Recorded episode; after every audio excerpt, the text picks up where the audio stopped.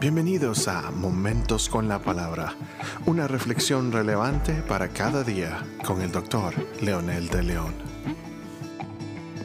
Saludos amigos y amigas, aquí estamos nuevamente para compartir el pasaje del día de hoy que lo encontramos en el libro de San Juan, capítulo 14, versículo 23, que dice, pero el consolador, el Espíritu Santo, a quien el Padre enviará en mi nombre, les enseñará todas las cosas y les hará recordar todo lo que les he dicho.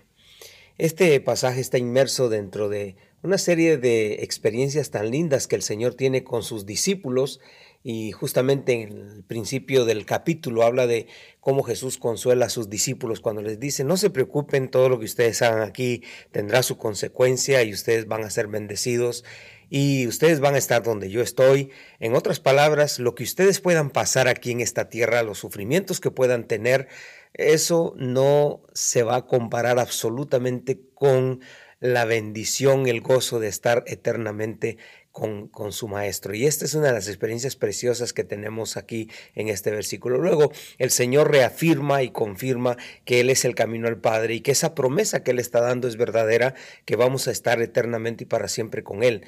Y entonces, para lograr un enlace con la promesa que Él está haciendo a sus discípulos, y este, la veracidad de su ministerio, la veracidad de la unción que tiene como el Mesías enviado, como la respuesta de, eh, de Dios al mundo, nos deja una garantía preciosa cuando ofrece el Espíritu Santo.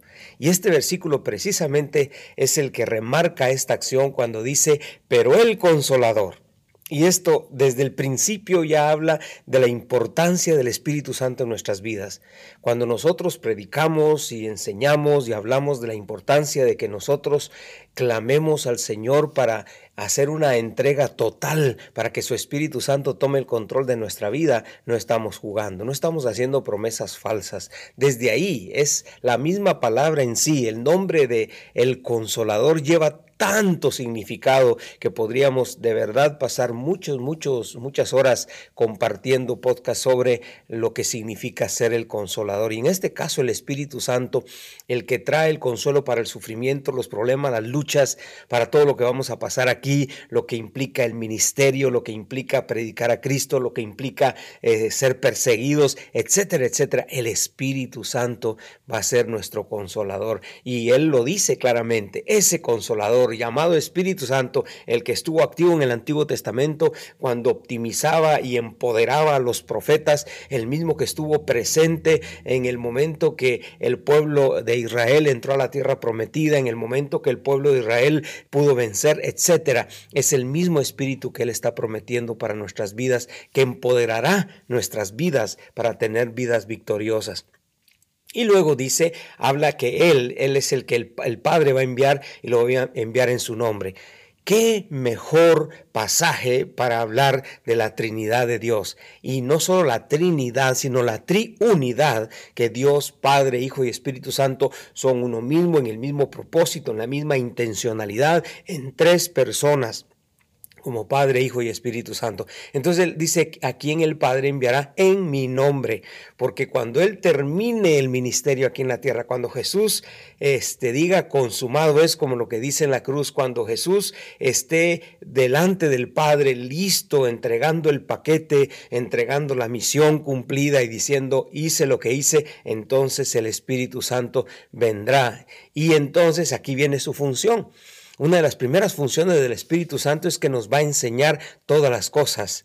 ¿Qué, ¿Qué, cosas nos va a enseñar? Nos va a enseñar cómo vivir en la palabra, nos va a enseñar eh, la importancia de tener valores bien definidos, nos va a enseñar eh, los criterios que Dios utiliza, los perfiles que Dios usa para aquellas personas que son aptas para, para ser parte de este reino.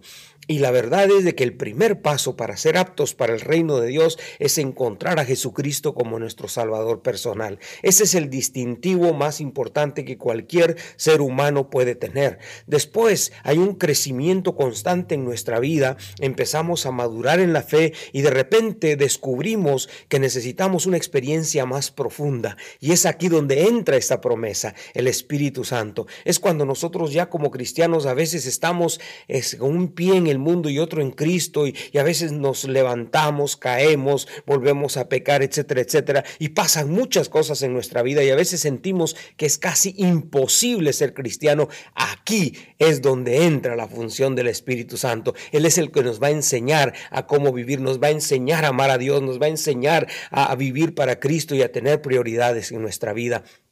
Y entonces dice, y les hará recordar todo lo que les he dicho. ¿Y qué es lo que Dios nos ha dicho? Lo que está en su palabra, lo que ellos aprendieron, los valores del reino, los valores que son totalmente diferentes a los valores del mundo.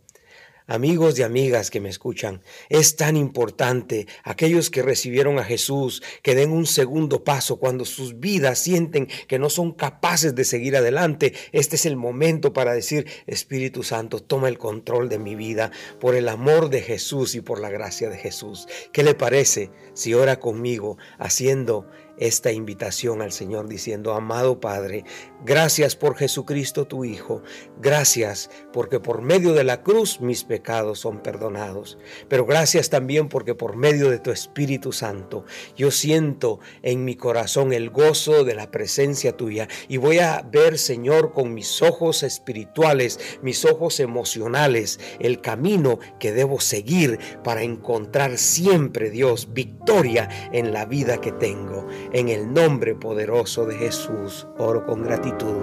Amén.